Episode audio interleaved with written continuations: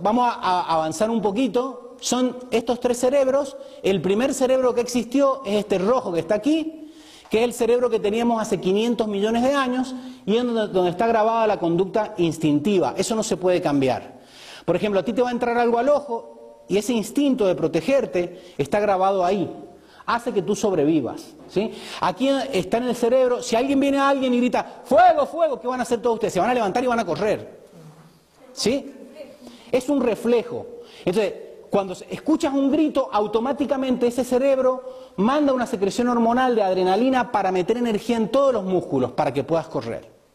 Eso no se puede controlar, tú no puedes hacer ninguna meditación para controlar eso. Tampoco hay que controlarlo. Es, es la conducta instintiva. Ahora, tú puedes tener un instinto, pero también tienes mente, es decir, tengo un instinto, yo a este le pegaría, pero no le voy a pegar. ¿Se está comprendiendo? Porque no solamente, no somos solo instinto. Esto, este cerebro se llama reptiliano. Cuando estaba el reptil que tenía hambre, ¡pa! Se, lo, se zampaba lo que había por ahí. No, ahora uno tiene instinto. ¿Sí? Ahora, 200 millones de años surgió el cerebro límbico, que es este cerebro que está aquí en amarillo, igual que esto, que es el cerebro que tienen los mamíferos, que es el cerebro donde está la emoción, es el cerebro que te hace ser parte de una especie. Cuando se desarrolló este cerebro es el cerebro de la manada. Una persona que era diferente, un individuo que era diferente al de la manada, por ejemplo, eran todos blanquitos y este era negro, lo expulsaban de la manada porque era diferente. Y si lo expulsaban de la manada, venía el cocodrilo de antes y se lo zampaba. Entonces, tú que tienes ese cerebro, tú dices, mejor me callo, mejor me visto como se visten todos, mejor digo lo que dicen todos, así nadie me rechaza. ¿Se está entendiendo? Entonces, ¿qué es más fácil en esta sociedad? Ser normal, no tener ningún defecto evidente, ser blanquito, heterosexual, o sea, no salirte de esa media, ¿no? Todo lo que salga de esa media va a ser cuestionado.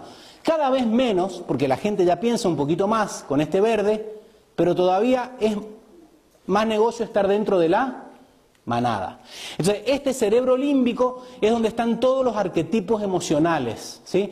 Me habla más, me dice que me quiere, entonces me quiere. No. ¿Sí? Puede ser sí o puede ser no. Y por último, el córtex, que solamente tiene 100.000 años, es el cerebro más nuevo de todos. Y el cerebro, como es el cerebro más nuevo de todos, es al revés que los coches. Los coches más nuevos de todos, ¿qué hacen? Son más eficientes, ¿sí? Consumen menos energía y te dan más kilómetros. Este cerebro no. Como es el más nuevo, es el que te consume más energía y por lo tanto es el que menos quieres utilizar. ¿Sí? Es al revés que los coches nuevos.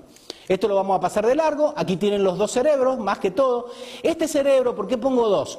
Porque este cerebro prácticamente ya está fundido al cerebro límbico. Entonces, se considera que prácticamente son dos cerebros, ¿sí? Cerebro límbico y cerebro cortical. ¿Estamos de acuerdo? Ahora, ¿por qué tenemos que más o menos saber esto? Por esto que viene ahora.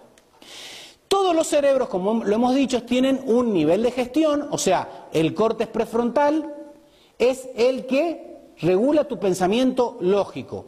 Voy a la Cámara de Comercio que está en la zona norte de la ciudad, me tomo un autobús que va para la zona norte. ¿No? Eso es pensamiento lógico.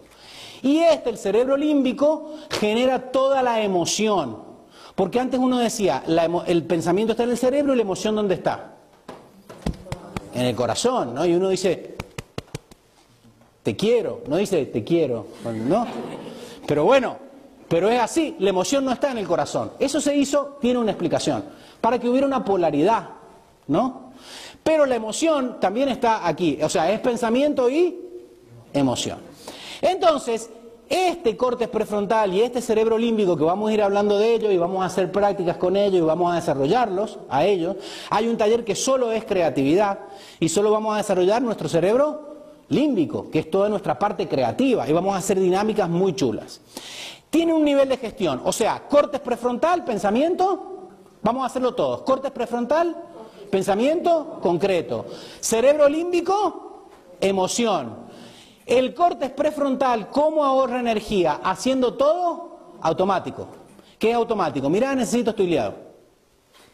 Automático. Y este, el cerebro límbico, distracción. Mira, te voy a decir algo que, ah, no, es que te quieres distraer. Mira el bolso, ¿sí? Son diferentes mecanismos. Y lo de abajo no lo voy a decir porque es una cuestión hormonal. Cortes prefrontal es el cerebro más nuevo, es el cerebro menos eficiente y es el que gasta más energía. Y esto es muy importante. Y aquí, esto es pregunta de examen, ¿eh? Hay tareas que nosotros desarrollamos todo el tiempo y todos los días con el córtex prefrontal. Cada tarea que yo ponga es la que sigue es más gasto de energía para el cerebro. O sea, tienen un gasto de energía incremental. ¿Se entiende? La primera te un gasto de energía, pero la última bastante más. ¿Estamos de acuerdo? La primera es comprender. ¿Por qué comprender? Porque yo estoy diciendo cosas que para ustedes son nuevas. Entonces, el cerebro de ustedes ahora está diciendo, uy, tengo que, ¿cómo es esto? ¿Sí o no? Está ahí tratando de comprender.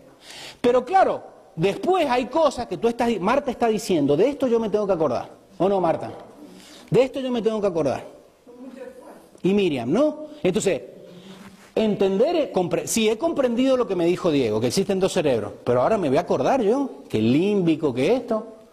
Memorizar, por eso hemos puesto un pendrive, es una actividad que te requiere más energía.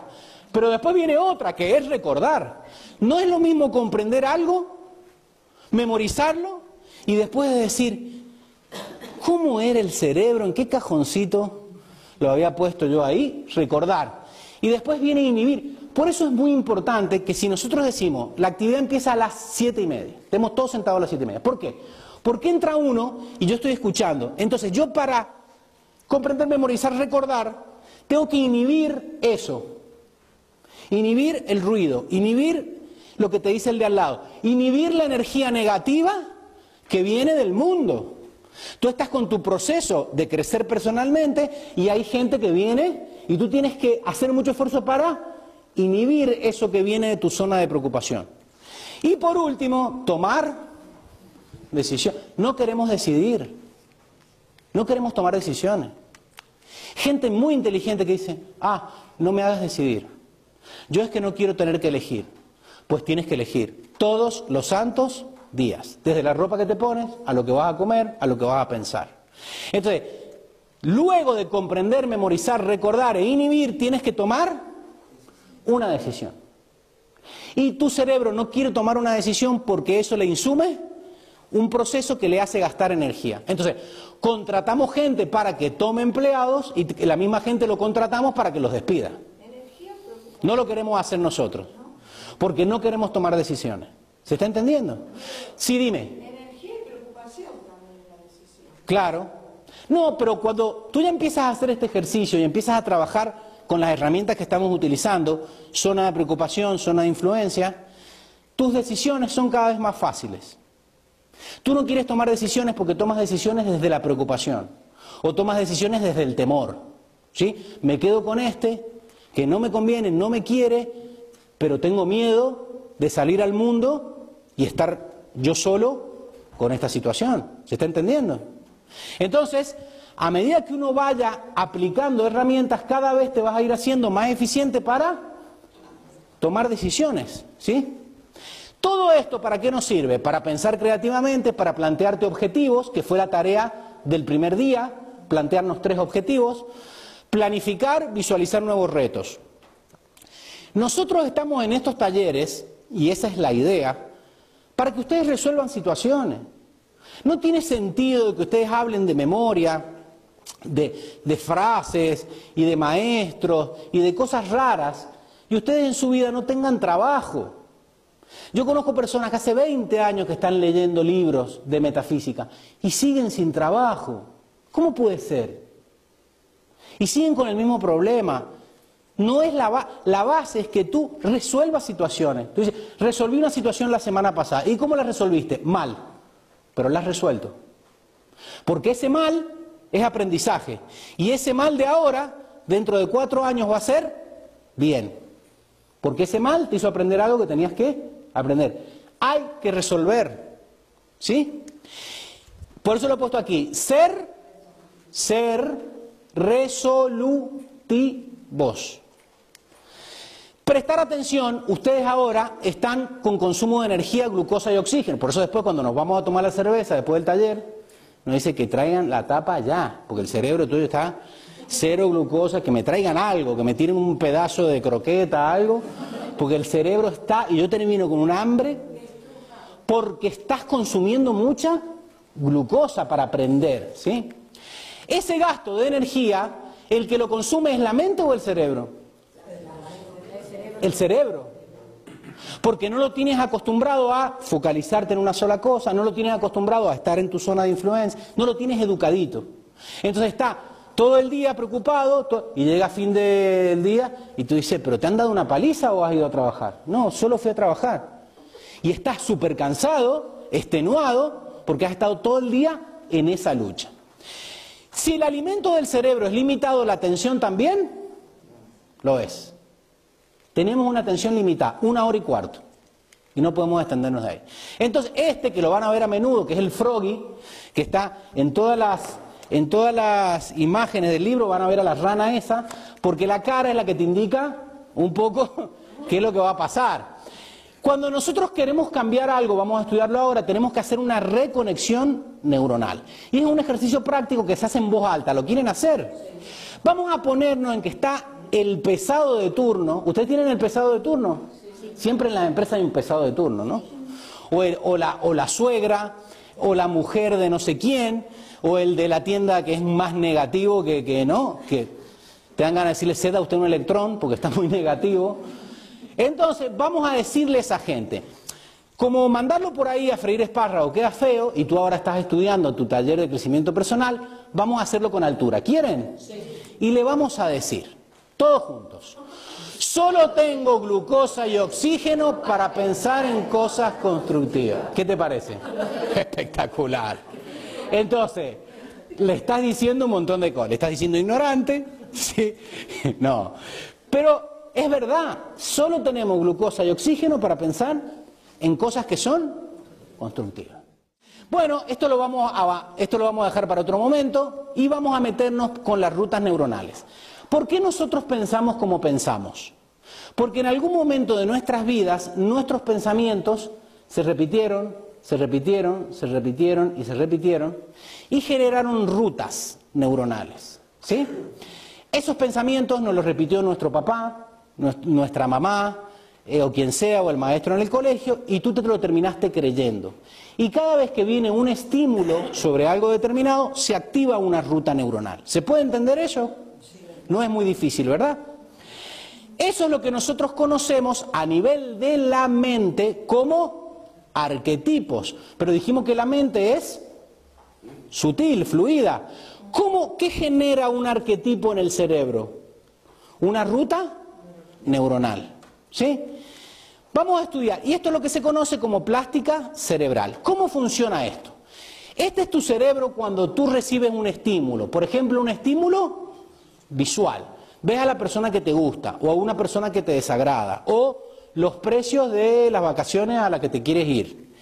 Y ese estímulo activa una neurona, que es la primera neurona que está ahí, ¿la ves? Pero esa neurona automáticamente activa otras neuronas, ¿lo ven?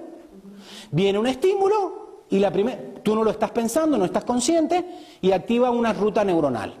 Esa ruta neuronal muchas veces es esto. No puedo, no tengo, la economía, el clima, la queja. ¿Se comprende? Esa ruta neuronal, a ver si esto avanza.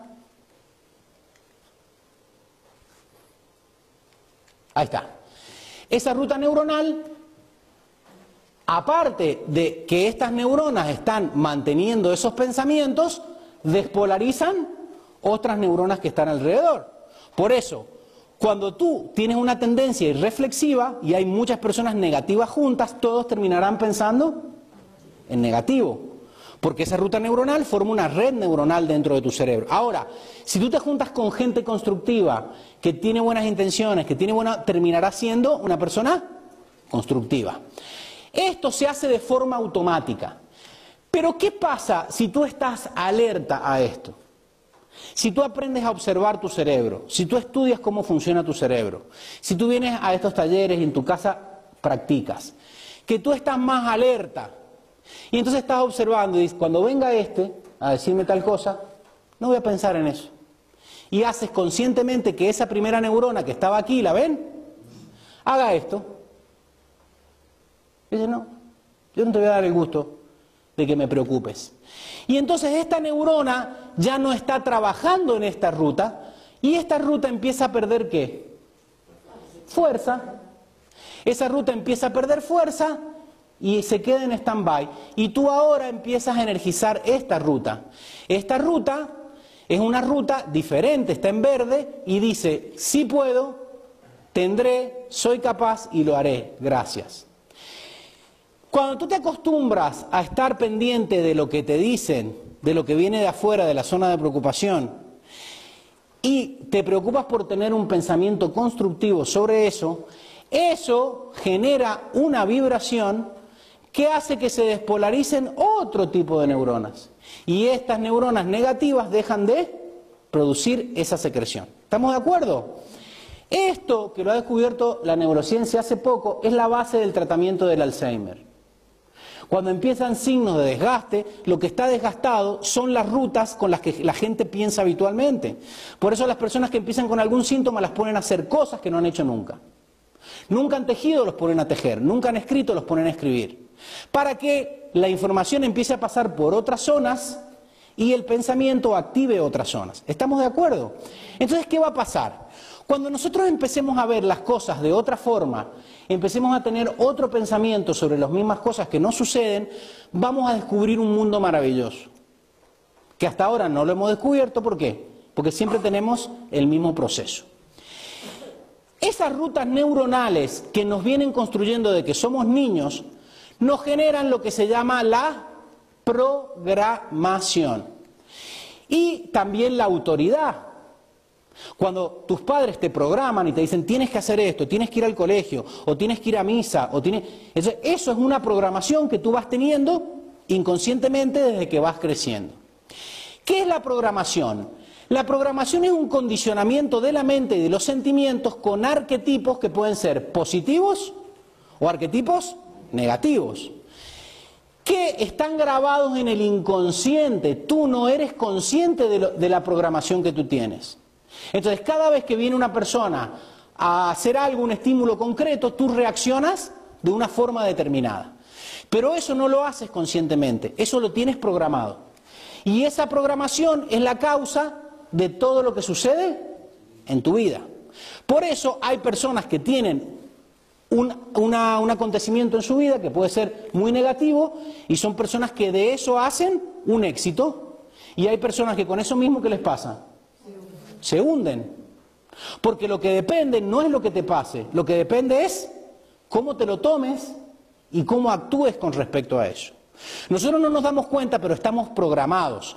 Esta programación es lo que se construye dentro del cerebro como rutas y redes neuronales. ¿Está claro hasta aquí? Sí, sí dime, Sol. Entonces, todo esto de la programación, todo del cerebro. Sí, y de la mente también. ¿Por qué? La mente, a ti te dijeron, por ejemplo, tu abuela te dijo, eres fea o eres guapa. Eso te lo dijeron a través de tu mente y tú lo aceptaste. Entonces cada vez que tú ves a un chico, ¿cuál es la ruta neuronal que ese pensamiento o arquetipo graba en tu cerebro? Yo no tengo posibilidades porque soy feo o fea. Y esa ruta siempre es la que se activa. Y a lo mejor tú no eres ni feo, ni lindo, ni nada. Eso es un arquetipo que la mente grabó en el cerebro. Arquetipo mental. Ruta neuronal cerebral. Ahora, ¿cómo tú cambias esa ruta? Cambiando el arquetipo, que va a cambiar esa ruta neuronal. Con los ejercicios que vamos a ir haciendo. Uno de esos ejercicios es PNL, programación neurolingüística. Hay otro que es visualización creativa, que también vamos a hacer talleres sobre eso. ¿Sí? Dime. Sí, es que tú cambiando tu mente, cambias tu cerebro también. Ahora, la mente y el cerebro, fíjense, tiene todo esto. tenemos cajitas donde vamos metiendo las cosas. Esta es la cajita de, de ser bueno, esta es la cajita de tener el pelo bien. ¿Cómo se tiene el pelo bien? No sé, algunos largos, otros cortos, pero nosotros tenemos una cajita para todo. Ah, eso yo no lo hago, ah, eso está bien, son cajitas. Tus cajitas son diferentes a las cajitas de otros. Entonces, todos estos arquetipos, moral, inmoral, lo que es correcto, lo que es incorrecto, lo bueno, lo malo, lo bello y lo feo, todo eso son arquetipos. ¿Por qué? Porque para lo que uno es bueno, para otro es malo. Por ejemplo, el gluten. Yo puedo comer gluten y no me pasa nada. Pero una persona que es intolerante al gluten, ¿el gluten es bueno o malo? Depende para qué, depende en qué medida. Entonces nosotros tenemos arquetipos de todas las cosas. Y un señor que se llama, ¿cómo se llama este señor? Carl Jung lo describió, fue la primera vez que dijo que todo es un arquetipo. Arquetipo viene de fuente y, e impresión. Entonces yo, lo más concreto que he logrado de esto es esta máquina de escribir. Ahora lo hacemos todo con ordenador, pero ¿cómo funcionaba esta máquina?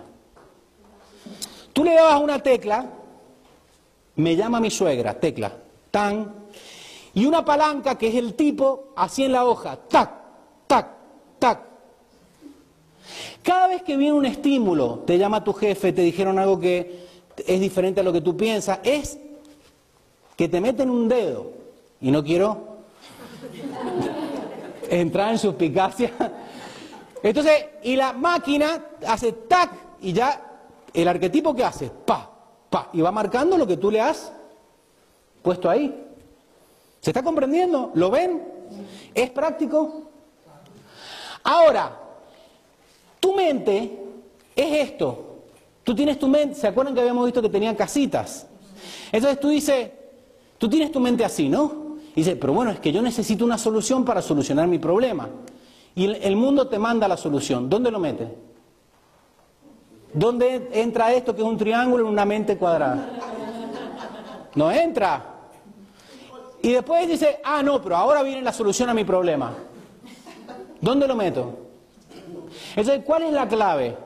Que nosotros recibimos un estímulo positivo del medio, pero no cambiamos nuestra mente. Entonces estamos estructurados. No, es que yo hago esto, yo hago esto, esto no lo hago. Yo sí esto, yo... ¿se entiende?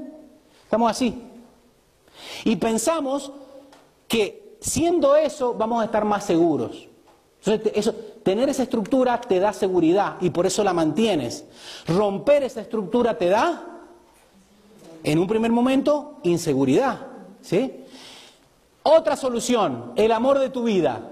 Viene el amor de tu vida, tu príncipe azul, pero tú estás así, no, no hay encaje de eso. Y si tú esto lo tomas solamente como una información, pero no vas a hacer nada, no vas a utilizarlo como una herramienta, esto tampoco va a encajar en tu vida. Entonces, tú puedes estudiar filosofía, religiones aplicadas, meterte a monaguillo, hacerte la tibetano, hacer yoga con el Bikram este, eh, hacer todo lo que quieras. Que si tú no modificas esto, no te va a servir para nada.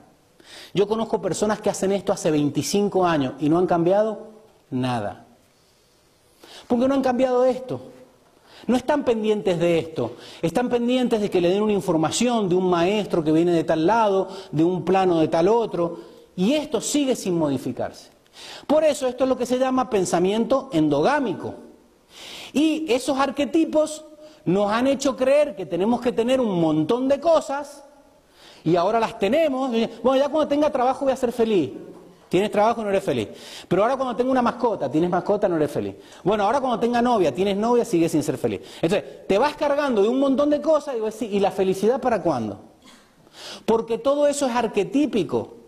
Te has hecho ideas de la felicidad, te has hecho ideas de lo que está bien. ¿sí? Yo una vez tenía una novia y nos fuimos allá por el Caribe, una isla. Yo estaba espectacular ahí tirado con la margarita y mi novia así con la cara hasta el piso. Entonces ya al segundo día, era tolerante en aquel entonces, al segundo día le pregunté qué, es lo que está mal y me dijo, esto no es la idea que yo me había hecho. Oh, y digo, ¿y qué hacemos? Quemamos la isla. Le metemos un tiro al de la margarita. Nos amargamos porque vos te habías hecho otra idea de... Entonces, ¿qué es lo mejor cuando uno se va de viaje? Ahí lo aprendí. No te hagas ideas de nada. Y todo lo que te venga será buenísimo. Ahora, ¿cuándo empieza eh, esa programación? ¿Por qué? Yo les digo a usted, yo cuando vienen a las clases, yo que les digo, si ustedes no creen en esto que yo les digo, no pueden venir más. El que no está de acuerdo conmigo no se puede sentar aquí.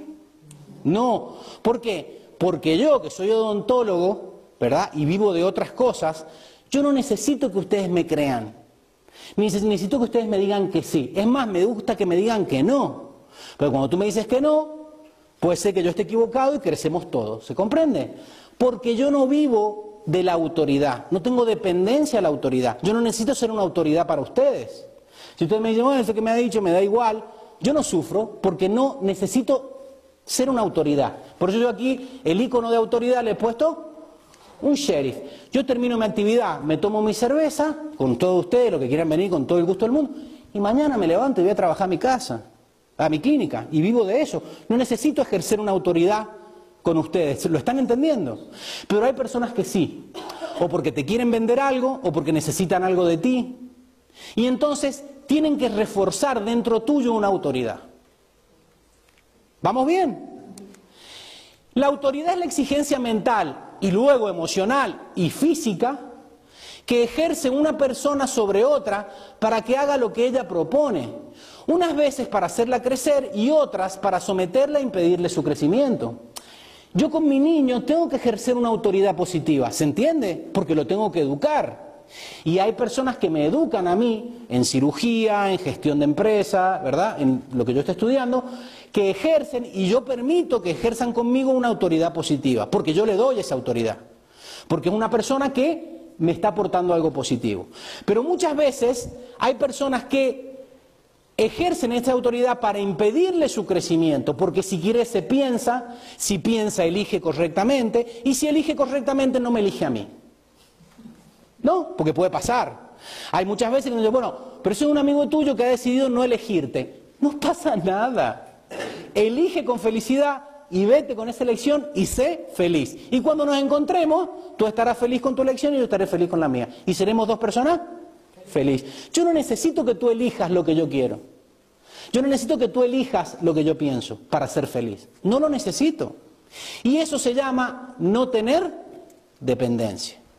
Ahora, la autoridad constructiva no se impone, se gana y también se pierde. ¿Sí? Tú puedes ganar esa autoridad y también la puedes perder. ¿Sí? No necesariamente porque hagas algo malo, sencillamente porque los patrones de esa persona ya no te hacen ver a ti como autoridad. Por ejemplo, los hijos. Llega un momento donde tú no tienes autoridad sobre esos hijos. ¿Los hijos son malos? No, crecieron. Y a veces pasa con todo, sí.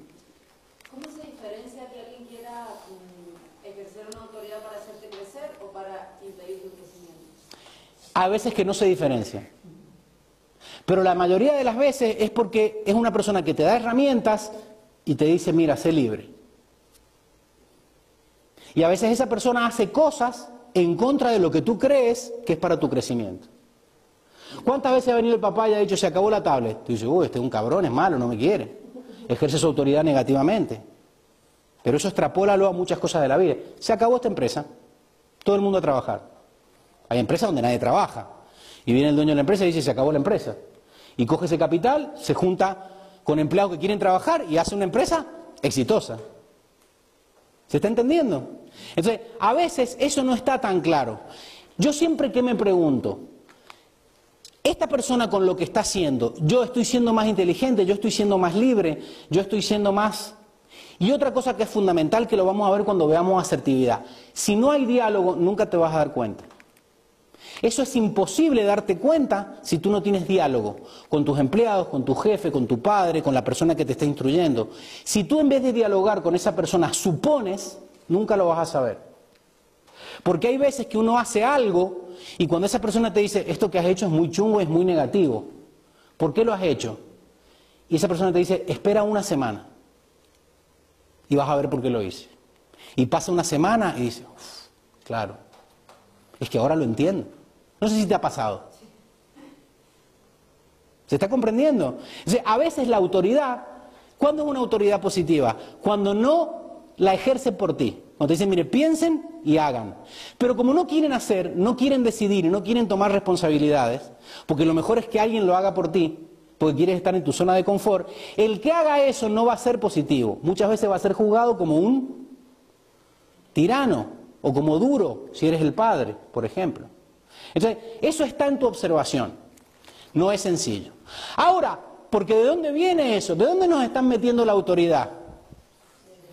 Por USB desde niño, tu mamá, que no es mala, te decía, haz esto y serás mejor, pero tu mamá a lo mejor te decía lo que le había dicho su madre, pero eso no estaba en lo cierto. ¿Sí? Y no lo decía porque era mala.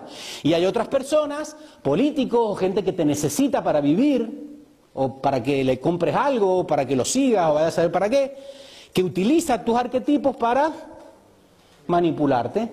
Y nosotros, ¿por qué estamos estudiando aquí? Porque ¿cuál es el objetivo de esto? ¿Objetivo del curso? Ser mejor versión de nosotros. Yo quiero que tú te vayas a tu casa y tú con tu libro o con tus apuntes o con lo que tú quieras, tú te transformes en eso. ¿Y por qué lo hago? Porque también lo han hecho conmigo y lo siguen haciendo. Y es la mejor manera que tú no me necesites para nada. Solamente cuando pasen 15 días que vamos a hablar de más herramientas para poder mejorar nosotros libremente en nuestra casa. ¿Se está comprendiendo? Porque nosotros tenemos este poder. Hay mucha gente que está aquí inconsciente y es fácilmente manipulable. Si todos se bajan de aquí, ¿qué le pasa a este? Se cae. Ha pasado en muchos países esto. En Islandia pasó. Había uno aquí y dijeron todos, eh, nos vamos a reunir. Los de Islandia son poquitos. Se mandan un WhatsApp y ya se entera. Y se salieron de la tablita y esto hicieron para abajo. ¿Sí? Ahora, tarea para casa. ¿Están preparados para la tarea para la casa? La tarea para la casa se llama ideas empoderadoras e ideas limitantes. Las ideas empoderadoras son las ideas que te dan poder. Y las ideas limitantes son las ideas que te lo quitan.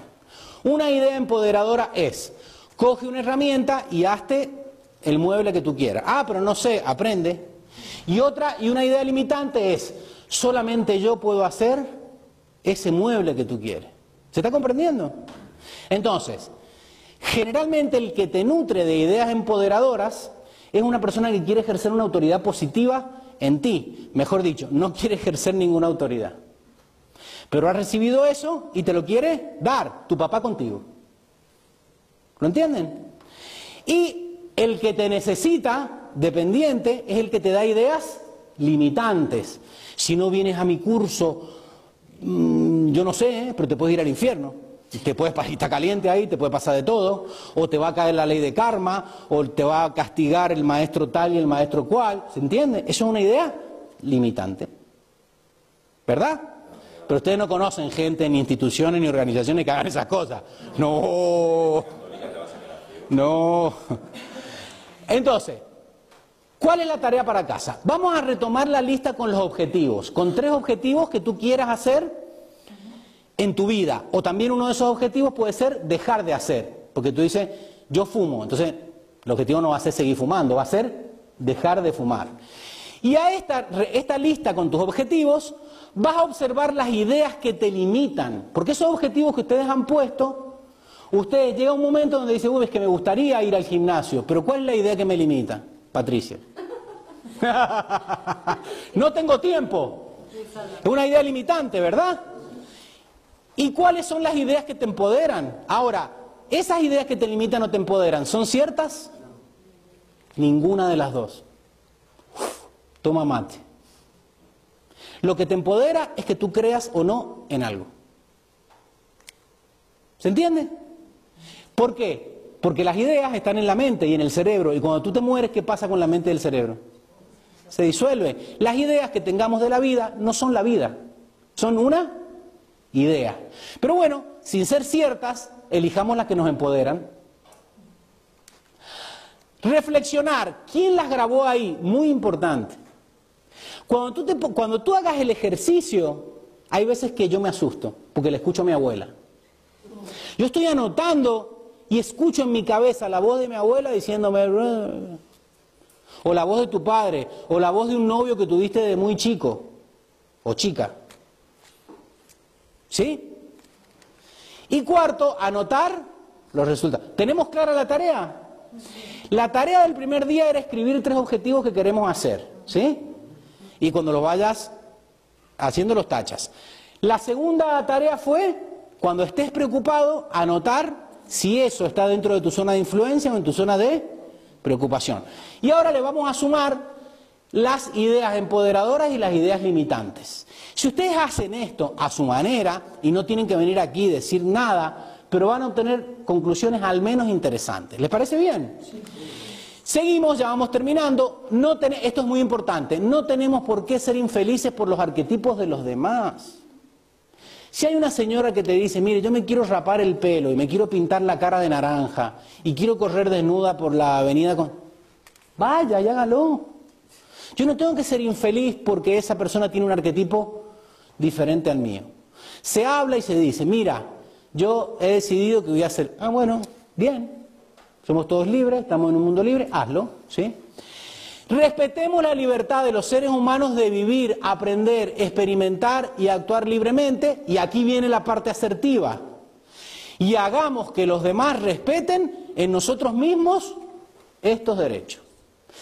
Yo cuando terminé la universidad, había un grupo de universitarios, a los 5 o 6 años de salir de la universidad nos seguíamos juntando a jugar al fútbol. Primer año, solteros versus el casado.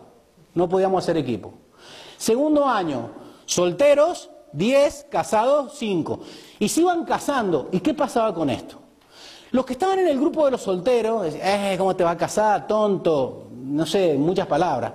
Después pasaban al otro bando y era increíble estás mucho mejor casado, llegas a tu casa y está tu mujer. Y... Entonces yo digo, esto es de loco. Estamos toda la vida en un bando tratando que venga todo el mundo a nuestro bando. Ahora, el día que te das cuenta que en ese bando no quieres estar, te pasas al otro y quieres que todo el mundo venga a tu bando. ¿Lo entienden? Eso no es asertivo. Ser asertivo es decir, mira, me he dado cuenta que quiero estar en este bando. Ah, no, yo me he dado cuenta que quiero estar del río para el otro. No pasa nada vete al río, tú me saludas de allí, yo te cuento cómo está el clima de este lado. No pasa absolutamente nada. ¿Se entiende? ¿Qué es lo malo?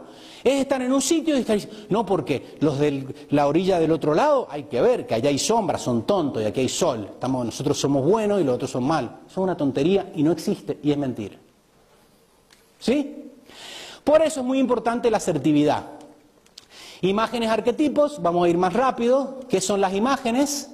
son impresionantes. ¿Dónde empieza todo esto? ¿Empieza con un arquetipo? No, empieza con una imagen. Lo más chiquitito es la imagen. Si esa imagen se sostiene en el tiempo, va a formar en la mente un arquetipo. Y cuando eso se endurezca, va a formar una...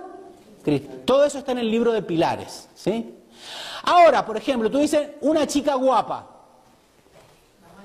No sé. Tiene una imagen leve de lo que es una chica guapa. Otra vez pensaste en la chica guapa. Otra vez pensaste en la chica guapa. Otra vez pensaste en la chica guapa. Entonces, si tu chica no es como Marilyn, no es guapa. ¿Se está entendiendo? Así pasa con el tiempo y con las cosas. Ah, si no haces esto, no eres bueno. Tienes que hacer esto y esto y esto para ser bueno. Y te lo dicen una vez, y te lo dicen otra vez, y te lo dicen otra vez. Esa imagen se va fijando cada vez más. Pero tenemos imágenes como estas. Que una chica porque se viste así, la crucificamos y le ponemos el cartel de puta.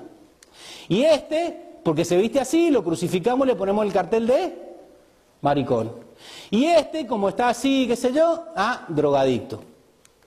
Y este que está así vestido, le ponemos el cartel de delincuente. Porque tenemos imágenes que están en nuestra mente que nos hacen juzgar según esas imágenes. Pero a lo mejor este es un cirujano cardiovascular como la copa un pino. Pero el tipo nació en Venezuela y es reggaetón top. No sé, porque hay casos. ¿Me entienden? Entonces, no sé. Muy importante lo de las imágenes. Imaginación.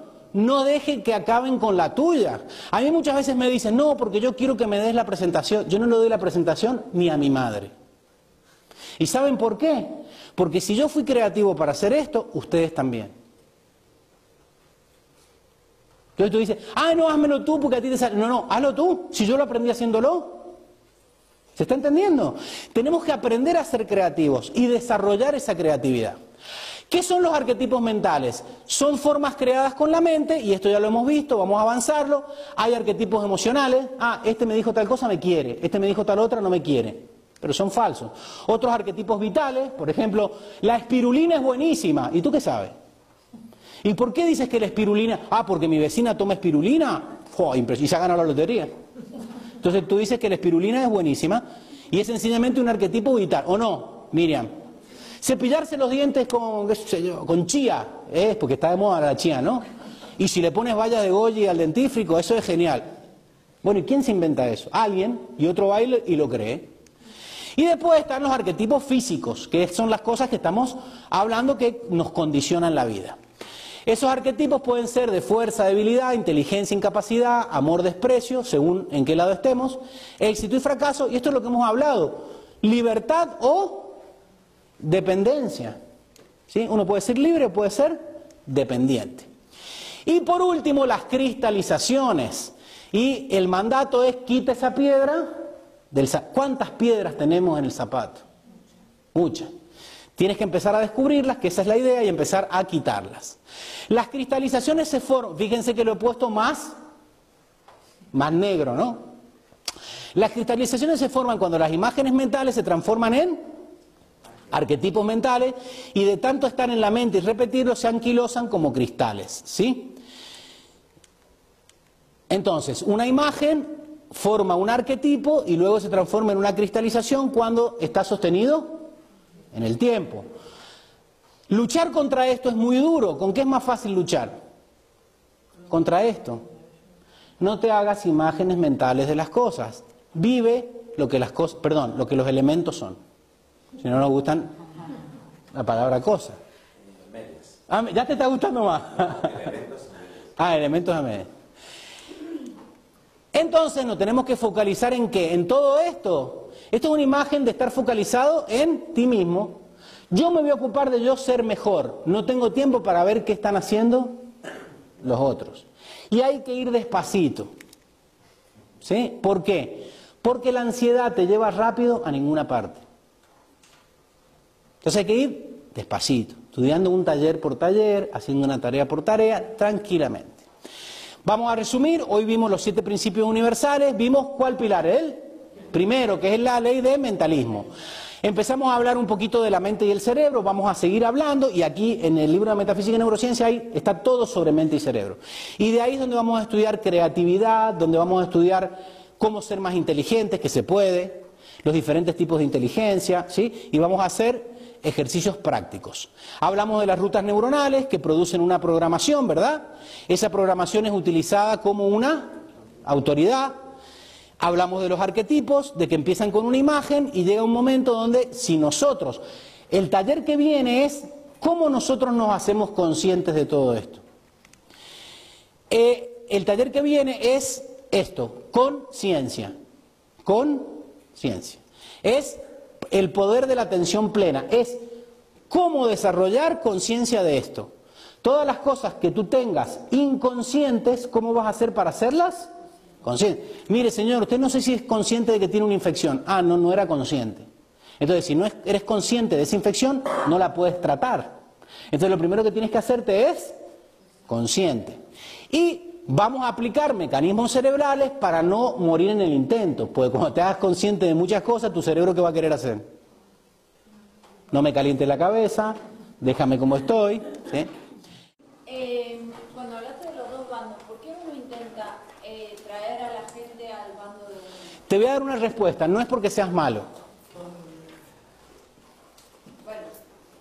Pero eso es muy importante, porque la gente dice, esto está haciendo esto porque es un cabrón. No, es sencillamente porque esa persona está insegura.